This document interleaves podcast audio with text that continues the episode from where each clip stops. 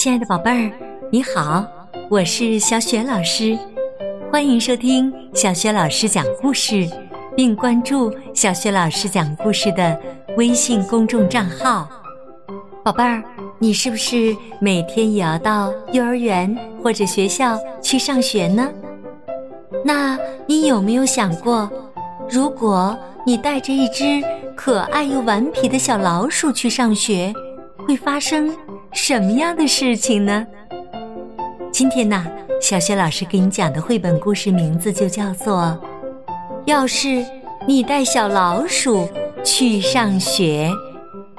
这个绘本故事书的文字是美国作家劳拉·鲁梅罗夫，绘图费利西亚·邦德，译者任蓉蓉。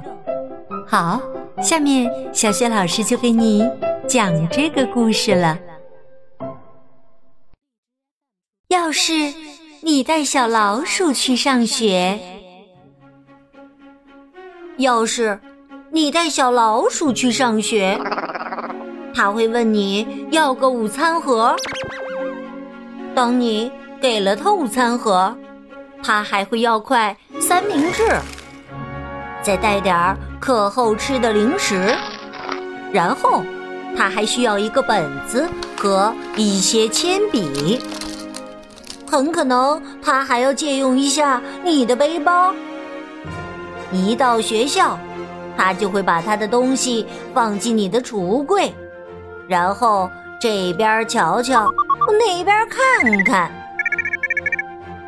他可能会做点算术题，再写几个小词儿。他甚至试着做了一项科学实验，然后他要把自己洗干净，你就得带他去浴室。等到他变得漂亮又干净，他就准备吃午饭了。在去食堂的路上，他准会看见一些积木，他就搭起一间。老鼠之家，他还用粘土做了几件家具。他忽然发现书架上需要摆几本书，他就自己创作一本书。于是他要了许多纸。他可能会把你所有的铅笔都用光哦。书刚一写完，他就想读给你听。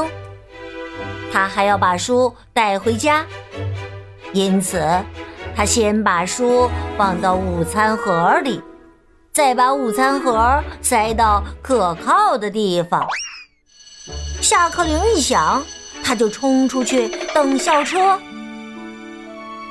当他等车的时候，他会抓紧时间玩一会儿足球，然后又让你跟他投几下篮球。还要玩两下滑板，等到他停下来歇口气儿的时候，他会想吃点零食，所以他会问你要那个午餐盒，八九不离十。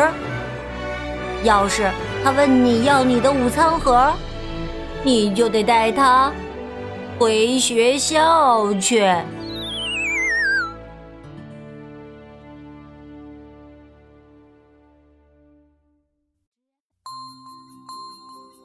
亲爱的宝贝儿，刚刚你听到的是小学老师为你讲的绘本故事。